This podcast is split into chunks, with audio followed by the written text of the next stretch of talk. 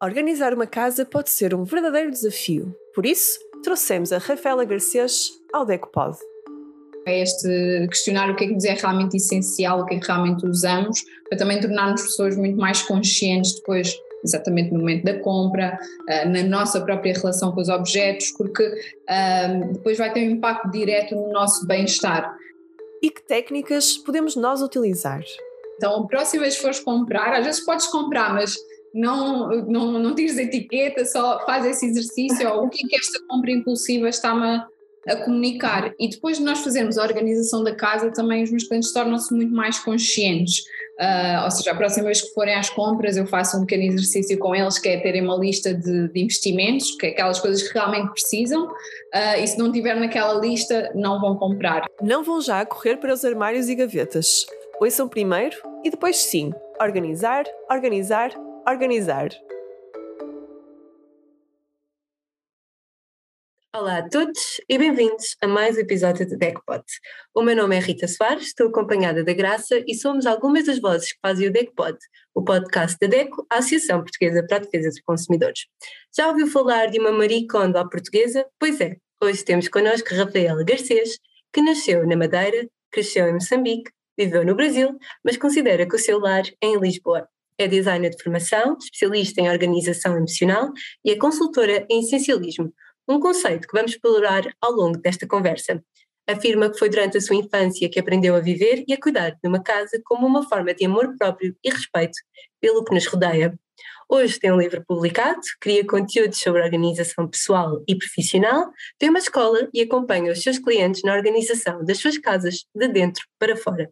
Olá, Rafaela, muito bem-vinda ao DECPOD. Olá, Rita. Olá, Graça.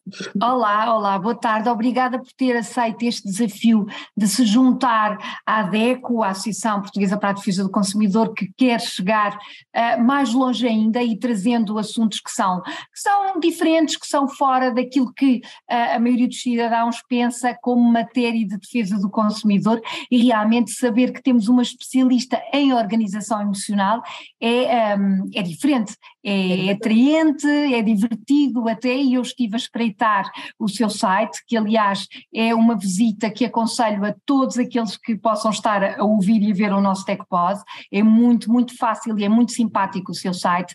E descobri que organização emocional é muito mais do que aquilo que se pode uh, perceber numa primeira leitura e que a, a Rafaela acredita que organizar a casa é organizar também a nossa vida e, sobretudo, organizar-nos a nós próprios uh, de dentro para fora, que é algo completamente fora da nossa rotina. Rafaela, conta-nos como é que descobriste este conceito e te lançaste nesta aventura. Olha, uh, tudo começou, um, quer dizer, tudo começou quando eu nasci, né, na verdade. Percebemos com um percurso geográfico muito, muito, muito, muito Por três bom. continentes. Outro, sim, sim, sim. Ou seja, talvez a mudança já estava aí dentro de mim, esta organização emocional, mas pronto, assim, um, formalmente começou em 2017, eu sou designer de formação, uh, trabalhava mesmo enquanto designer em empresas e cheguei assim a uma idade Uh, comecei a questionar o que é que queria realmente fazer da vida, qual é que era o meu espacinho neste mundo e, e sempre adorei a organização. Existe este, este grupo de pessoas que são apaixonadas por organização um, e eu comecei a pensar, olha, se eu ajudasse as outras pessoas, eu já fazia com alguma naturalidade com amigas, com família uh, e comecei a estruturar assim o meu projeto, foi uma coisa muito, muito natural e muito fluida. Um, e, e depois, assim comecei a ter clientes, comecei a perceber que organizar casas era organizar emoções. E porquê? Porque os clientes contratavam porque tinham as casas muito desorganizadas, eu chegava lá, percebia que eles tinham muitos objetos e muitos daqueles objetos representavam emoções e por isso é que eles não conseguiam tomar decisão de libertar. Porque a parte teórica da organização não é muito complexa, não é? É nós identificarmos um local para cada objeto e mantermos. Claro mas se fosse assim tão simples, as casas não estavam desorganizadas. Desorganizadas. Claro. Sim, sim. Então comecei a perceber, não, tem, temos que explorar aqui esta parte mais emocional. E depois comecei com alguns clientes, eu também fiz a formação com a Marie Kondo em Nova York, então também bebi desse conhecimento de o que é que nos traz alegria. Uhum. Uh, então que é uma pergunta que parece bastante simples, mas que no fundo é, é, bem profunda, porque muitas vezes nós não sabemos nem sequer o que é que nos traz alegria. Claro, é verdade, é verdade, é verdade. Então, vezes... diz, diz, diz, por favor, por favor, diz, diz. Comecei a fazer esse questionamento com, com os clientes, não é? O que é que te faz feliz na vida, o que é que é o teu momento presente, comecei a identificar que as pessoas guardam muitas coisas do passado ou do futuro, que é aquelas expectativas de um dia vão usar, um dia vamos precisar uh, e não vivem o presente. Então comecei a perceber que era o reflexo perfeito da nossa vida. E esses clientes que eu fazia de questionamento inicial eram aqueles que eu conseguia ver casas realmente organizadas e manterem a organização, ou seja, realmente transformavam a vida. Então pronto, comecei a criar mais conteúdos à volta desta questão da organização emocional, li o livro do essencialismo, que também vem muito na corrente do minimalismo, está tudo muito muito relacionado. Muito bem. Ainda bem que, que referes a questão do essencialismo, porque é, é um conceito, é uma filosofia de vida que um, me espantou um pouco, até porque eu acho que todos nós temos um pouquinho de acumuladores e, e percebi que uh, guardar objetos está muito ligado às emoções, é certo, e que uh, decidir vou doar, vou, vou, uh, vou deitar fora, enfim, que não é a atitude mais acertada, mas que é algo que temos dentro de nós, desfazermos daquele objeto ou reorganizar pode mexer com, com esta vertente um pouco acumuladora. É verdade que somos todos um pouco acumuladores. Uh, no dia a dia, como é que se traduz esta filosofia do essencial? Como é que podemos ficar pelo essencial? Isso é, é algo que diz muito até ao nosso trabalho, porque muitas vezes dizemos ao consumidor para não cair no consumismo desmesurado e muitas vezes as pessoas têm até o desequilíbrio das suas finanças pessoais pelo apelo ao consumo. Portanto, digamos que este conceito essencial até é bom para as finanças pessoais. Ou estou completamente errada? Sim, é ótimo, é ótimo. Eu também costumo falar com os meus clientes essa parte depois do, do consumo, mas depois ficam ali numa dualidade, numa indecisão que é muitas vezes o que têm em casa o que nós temos em casa não está a representar aquilo que nós gostamos, eu faço muito essa questão, o que é que representa a tua melhor versão, e é aquela tomada de consciência de realmente eu rodear de objetos para colmatar algumas necessidades que eu tinha emocionais, e este objeto não, não vai resolver nada, mas todos nós fazemos isso, é muito natural, claro. compulsivamente, por dar-nos um conforto e está tudo certo. Então o meu trabalho nem é muito julgar isso, é ok, então a próxima vez que fores comprar, às vezes podes comprar, mas não, não, não tires etiqueta, só faz esse exercício, ou o que é que esta compra impulsiva está-me a, comunicar. E depois de nós fazermos a organização da casa, também os meus clientes tornam-se muito mais conscientes. Uh, ou seja, a próxima vez que forem às compras, eu faço um pequeno exercício com eles, que é terem uma lista de, de investimentos, que é aquelas coisas que realmente precisam, Uh, e se não tiver naquela lista, não vão comprar. É muito normal nos saldos, ah, está barato para comprar. Mas depois, quando nós estamos a selecionar as coisas em casa, o que não falta são camisas e coisas, compras impulsivas que acabam por ir tudo para, para Por acumular, lá está, não é por acumularmos um pouco, não é por acumularmos e, esse, uh, e fazer a lista de compras e fazer essa lista uh, diz-nos tanto, lá está, a defesa do consumidor vive dessa, desse conceito. Portanto, no dia a dia uh, ficarmos pelo essencial não é sinónimo de ficarmos uh, tristes, abatidos, não, antes pelo contrário, não é? É sinónimo de, de estar, se calhar, melhor com a vida e de estar uh, voltado para aquilo que efetivamente nos representa ou nos diz mais. É isso então. Sim, e muitas vezes eu perguntar o que é que nos é essencial, eu às vezes pergunto isso assim nas redes sociais para brincar com, com a minha comunidade, assim dizendo, e to, todas elas, e são mais mulheres, mas, mas enfim, claro. Uh, dizem, sei lá, os meus filhos, estar com os meus amigos, ir uh, estar com a minha família, viajar. Depois eu digo, então porquê que as nossas casas estão cheias de coisas, se nada disso é essencial? Uh, mas é mesmo isso, e às vezes eu também gosto dessa mudança da palavra minimalismo para o essencialismo. Eu sempre gostei muito do minimalismo, uh, uhum. da função das coisas, de reduzir mesmo ao essencial e ao mínimo. Só que às vezes as pessoas assustam-se com o minimalismo, é uma palavra que a pessoa acha que vai ficar com duas cuecas. Quer diminuir, não é? Quer diminuir, mínimo, diminuir, e não é, e não é o essencial, assim, tira esse, esse peso do, do, mínimo, apesar de ser basicamente a mesma coisa, mas é o essencial daquela pessoa. Se aquela pessoa quer ter uma coleção com 300 isqueiros, pode ter, é essencial para ela. Claro, uh, claro. É essa mudança de palavra para tirar o peso do minimalismo. Do minimalismo. E encontrar o nosso essencial, que muitas vezes não são coisas, não é? Que é, é quase... É, Lembrei-me agora daquela, desculpem aqui, parece um bocadinho de, de, de filosofia barata, mas lembrei-me, a Rafaela estava a falar no essencial, lembrei-me logo do livro do Príncipezinho, uh, porque ele diz claramente que o essencial é invisível aos olhos, e é isso que se percebe no teu trabalho e nos conselhos que dás, uh, e, e vi até, na pesquisa que fiz, enfim, no nosso amigo Google, que tens sido convidada para alguns programas de televisão, para alguns podcasts, Portanto, parece que Portugal ainda sabe pouco sobre a tua área de trabalho, mas que o teu acolhimento tem sido favorável. Uh, achas que os consumidores se mostram, enfim, estou a falar do consumidor médio, do consumidor comum, da família portuguesa comum, estão sensíveis a estes ensinamentos, estão abertos a esta filosofia de vida? Olha, muito honestamente, eu acho que o grande desafio cá em Portugal é que as pessoas não têm muito hábito de abrir a casa para, para este tipo de, de serviço, não é? Eu cresci em Moçambique, as pessoas têm muito mais, são mais relaxadas com isso, vive-se muito a casa dos outros. No Brasil também é assim, as pessoas têm, têm mais esse abrir a casa para receber as pessoas. Mais à vontade, mais à vontade.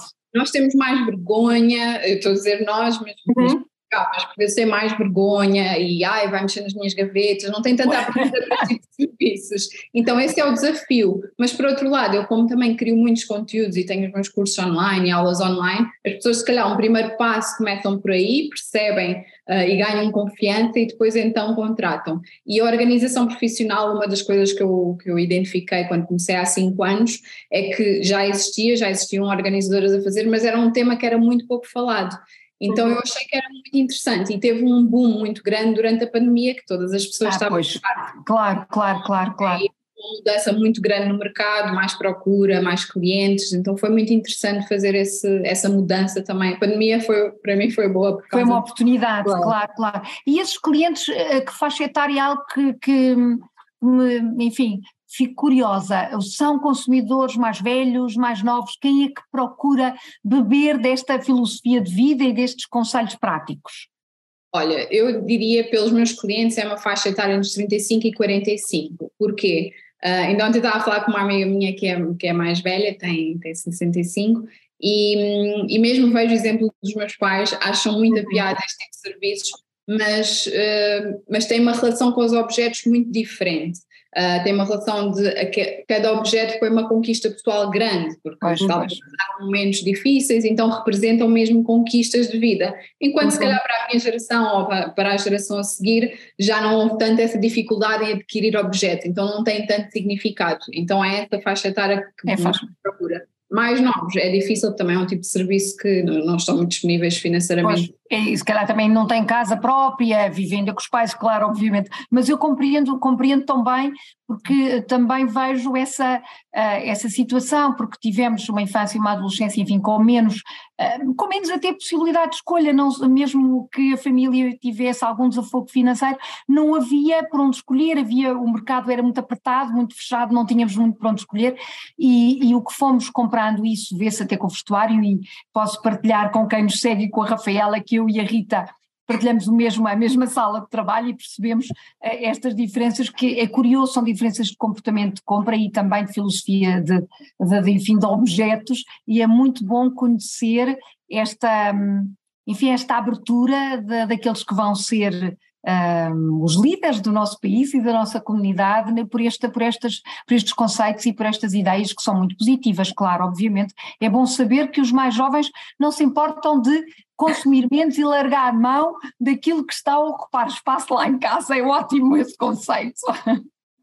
É, o mundo fica mais leve, não é? É verdade, é verdade, é verdade. Olha, Rafaela, exatamente porque falaste destas diferenças geracionais e, e falámos também um bocadinho da, da tua passagem por três continentes, um, eu queria saber, fiquei com curiosidade, confesso, quais foram, para além daquela da diferença que falaste, enquanto que em outro país há mais abertura, há convite, eu queria perceber mais dessas diferenças por todos os sítios que passaste, aquilo que identificavas e que contribuiu para a tua, para, este, para o teu trabalho, para, este, para esta carreira que tu acabaste de assegurar. A minha passagem nos diferentes países. Uhum. É assim, uhum. eu passei, eu vim, eu estive no Brasil, tinha 22 anos, vim para uhum. Portugal com 12 anos, então eu não trabalhei lá, que trabalhei uhum, uhum. Mas certamente contribuiu de certa forma para quando estavas a crescer, estavas a trabalhar, não, trabalhar não, mas quando estavas a crescer, quando estavas com os teus pais, a tua organização doméstica. Personalidade, com certeza marcou até a personalidade, não é? E isso é uma das coisas que eu falo logo no início do meu livro, um, que o facto de ter crescido em Moçambique, e foi assim um período pós-guerra, uh, uhum. as pessoas viviam muito na casa uns dos outros. Então os amigos dos meus pais são a minha família, porque uhum. claro, o resto da família estava cá em Portugal, então vivíamos mesmo muito a casa uns dos outros, não, era, não dava para ir ao cinema, não se saía muito. Era então um convívio familiar. Sim, e é muito interessante, porque, por exemplo, a minha mãe e o meu pai têm, têm muito prazer em receber pessoas em casa, em cuidar da casa, e eu lembro-me que a minha mãe, desde sempre, mudava a disposição dos móveis em casa, quando, sei lá, na altura de Natal, ao meio do ano, para uhum. mudar a energia do espaço. Então é uhum. interessante como essas sementes vão ficando nas pessoas. Exato, é? exato, eu, exato. Eu digo isso muitas vezes às minhas alunas, eu também dou formação, e, que é, vocês nunca começam do zero, porque todas essas paixões que são plantadas já uh, temos connosco, não é? Já trazemos essa carga. Sim, da nossa mãe, do nosso pai, das nossas vivências. Um, então acho que sim. E depois também o facto de estar muito disponível para a mudança, como mudei algumas vezes de, de país e de casa. Uh, Quando a pessoa muda de casa, e acho que todos nós já mudámos em algum momento, tem que, tem que se desfazer de algumas coisas. É o confronto de, ok, o que é que eu vou levar, o que é que eu não vou levar. Pode levar tudo, isso também às vezes acontece, mas é um, é um excelente momento de questionar. Então, talvez essas mudanças todas contribuíram para esse meu desapego. De, uhum. Vamos uhum. libertar, buscar mais leves para viver aqui o momento presente e viver as experiências, porque se tivermos a casa atulhada de coisas, vamos demorar mais tempo a limpar, vamos ter que organizar mais tempo também. É verdade.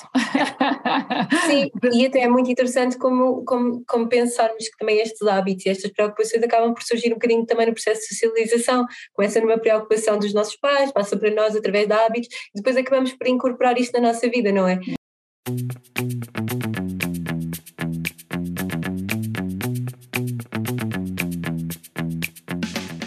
O preço da fatura de eletricidade está a causar-lhe uma bela dor de cabeça?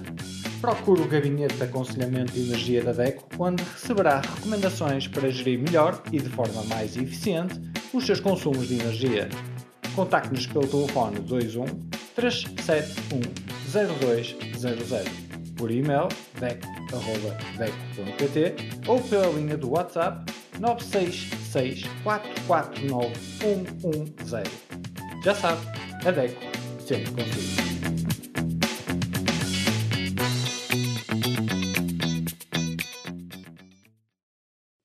vamos um bocadinho para, para, para a parte pessoal, uh, Rafaela, aqui quase como uma consultadoria, mas para eu me tornar um as de organização, para todos os ouvintes se tornarem num as de organização, quais são assim as tuas três dicas, a, a única dica que tu recomendas é ser confrontadas com a pergunta se isto traz alegria ou não, ou existem outras, outras estratégias que tu achas que devemos aproveitar?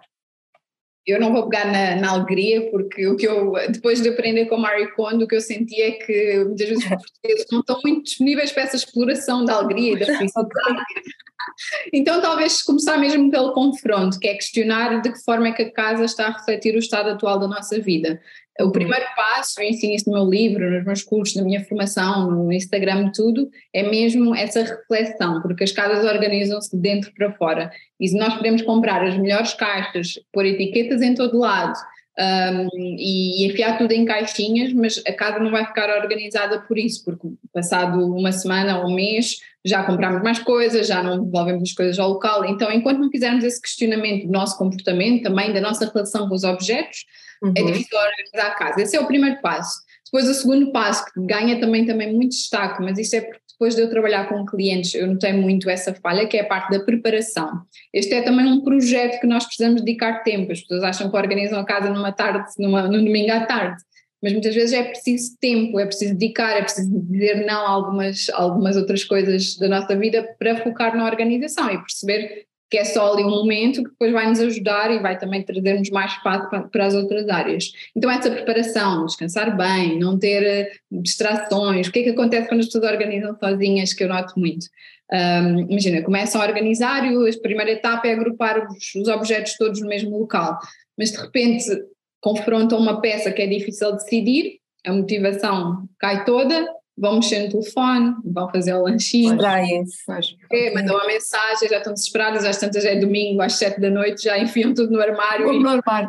Portanto, não só, não só somos preguiçosos, como também carecemos de formação, não é? Porque percebo que há, nesta componente organizar, há também falta de informação e de formação. Percebo claramente uh, uhum. no que tens dito que há falta de, de, conhecimento, falta de formação e, claro, um mistozinho de preguiça, porque dá trabalho, claro, dá trabalho, Sim, mas é não, é fácil, é, é, não é fácil também uh, termos sozinhos, sem um profissional, saber o caminho, o melhor caminho a seguir. E, e esse, esse é, sem dúvida, um papel fundamental de uma organizadora de emoções e de casa, não é?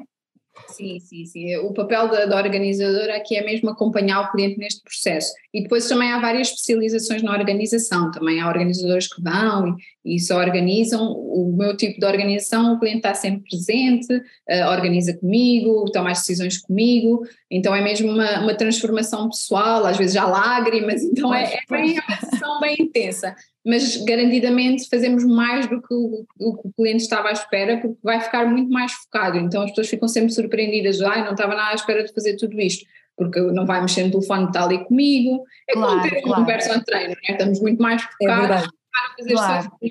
Mas enfim, depois dessa preparação e dessa reflexão, claro que passamos à parte prática, que, que eu acho que acaba por ser mais, mais fácil, que é a teoria, que é agrupar todos os objetos da mesma categoria, selecionar e identificar um local para cada um deles. São estes três passos. E depois manter, que é a grande dificuldade. Manter, pois, pois, pois, pois, pois. Isso é, eu costumo dizer que de boas intenções está um inferno cheio. Muitas vezes pensamos connosco, até na organização também, até profissional, eh, uhum. fica tudo muito bem, aquela semana tudo muito bem, mas depois manter aquele ritmo nem sempre é fácil. Uh, mas é bom contar com, com a Rafaela, que, uh, por aquilo que percebo, acaba por ser uma amiga, uma companheira e isso, esse Sim. ombro amigo será certamente um impulso que a maioria de nós uh, precisa para organizar de dentro para fora. Lá está, eu fiquei com esta frase que eu acho que é muito, muito significativa. Então, e de que forma é que a DECO pode ajudar a Rafaela Garcias a dar a conhecer este trabalho, esta filosofia de vida, como é que podemos até desafiar os consumidores portugueses a seguirem a sua filosofia de vida? Bem, primeiro podem comprar o meu livro, que tem lá a teoria toda. Muito bem.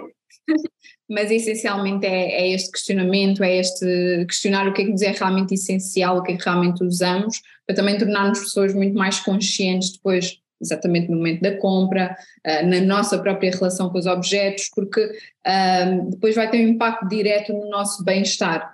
Um, então, sim, podem me acompanhar nas redes sociais, onde eu partilho todos os dias, muito focado também na parte da organização emocional. Eu fico a bater muito aqui no seguem nesta parte, porque eu sei se, se, se essa primeira etapa estiver resolvida, é muito mais fácil as fácil. outras fluírem e é fácil manter a organização.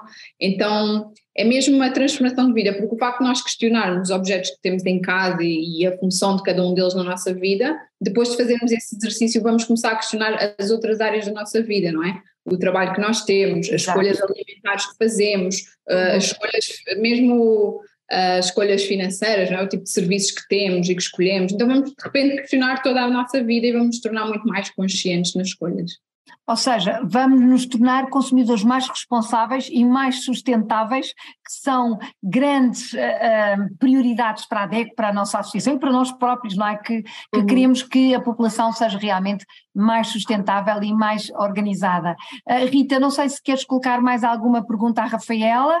Não, quero reforçar não. o apelo que a Rafaela já fez a todos os nossos ouvintes de segui-la, de consultá-la, de, de ouvi-la, porque lá está, um, um, e, e, sabemos que estamos a atravessar um período difícil, talvez esta claro. lógica, não é talvez, de certeza, depois de ouvir esta conversa com a Rafaela, esta, esta filosofia do essencialismo vai nos permitir primeiro arranjar as nossas, as nossas casas emocionais e depois arranjar a nossa casa e decidir o que é que é essencial na nossa vida para garantir sempre o conforto em todos os níveis da nossa casa. Eu acho que isso é essencial para atravessarmos este período que, que estamos a fazer vamos poupar, vamos poupar o planeta, porque há menos resíduos. Exatamente. fundamental, vamos prevenir resíduos, vamos poupar no nosso orçamento, nas finanças pessoais e vamos ser, como a Rafaela disse muito bem, consumidores mais felizes uh, e fica este, esta ideia, este desafio a todos aqueles que nos seguem, uh, sigam o nosso DECOPOD, sigam a DECO, sigam a Rafaela, visitem as redes sociais da Rafaela Garcias uh, e vamos todos ser felizes